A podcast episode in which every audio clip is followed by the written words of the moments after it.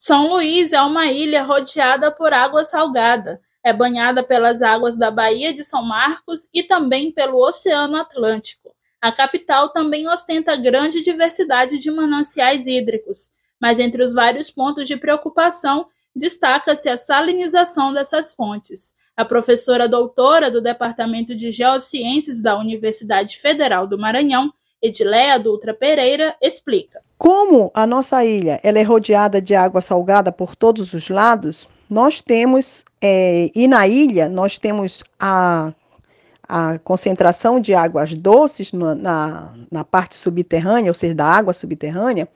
Então, nós temos uma zona entre a um, um, uma briga, poderia dizer assim, um, uma, um equilíbrio que existe hidrodinâmico entre a entrada da, da cunha salina, que quer entrar na ilha, e a outra conexão, que é a água doce, que ocorre a descarga de água doce nessa área toda do, do continente da ilha.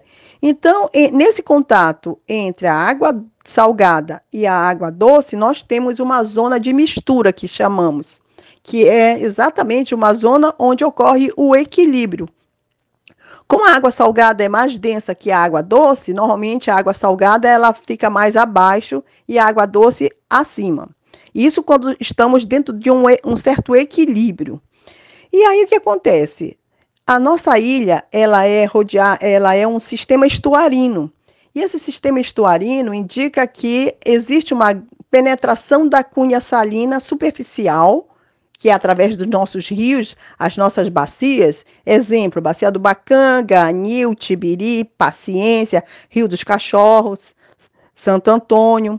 Então, nós temos a entrada da Cunha Salina, que é uma entrada de uma macromaré de aproximadamente 7 metros.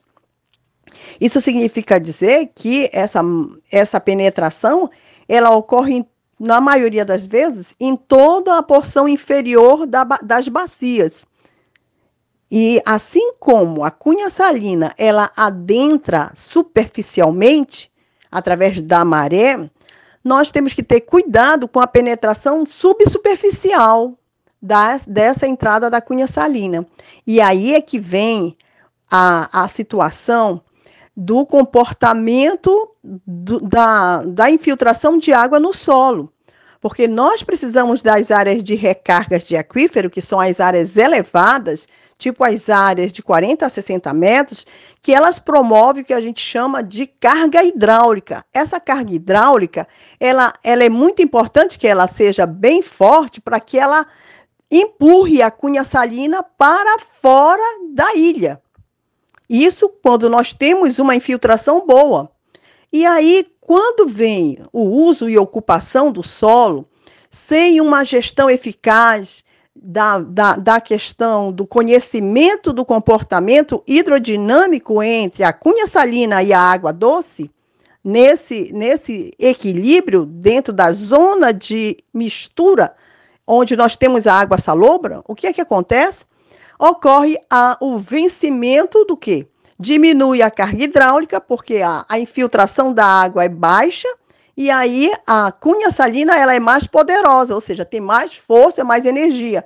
E aí a cunha salina adentra ao continente. Ainda segundo a professora Edileia, isso pode ser resolvido através de políticas públicas. Essas questões são, são questões importantes que todos nós temos que saber que a, a, o avanço da cunha salina é uma realidade na ilha.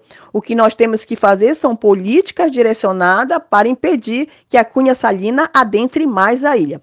Na área do Bacanga, é, a cunha salina, assim, a alta vulnerabilidade, está mais próximo mesmo da, da foz. A cunha do rio Bacanga deve ser monitorada, já que funciona como uma espécie de escudo. A professora Edileia conclui falando da importância da preservação do rio Bacanga. A importância das preservações das unidades de conservação.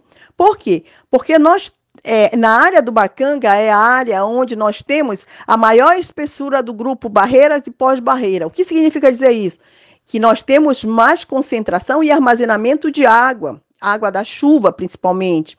Então, o que é, que é importante? É importante que, que, a, que olhemos para o Parque Estadual do Bacanga como uma área que é muito importante para a preservação dos recursos hídricos de água doce, principalmente pela presença do sistema Sacavém e, o, e a presença do reservatório Batatã.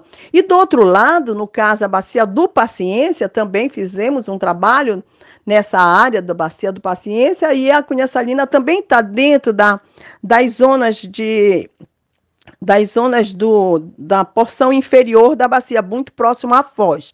E a bacia do, do, do Paciência junto com a bacia do próprio Bacanga, o que é que acontece? Além da penetração da cunha salina, nós temos o problema da intensa urbanização. Então, a intensa urbanização também diminui a quantidade de água que chega nos poços.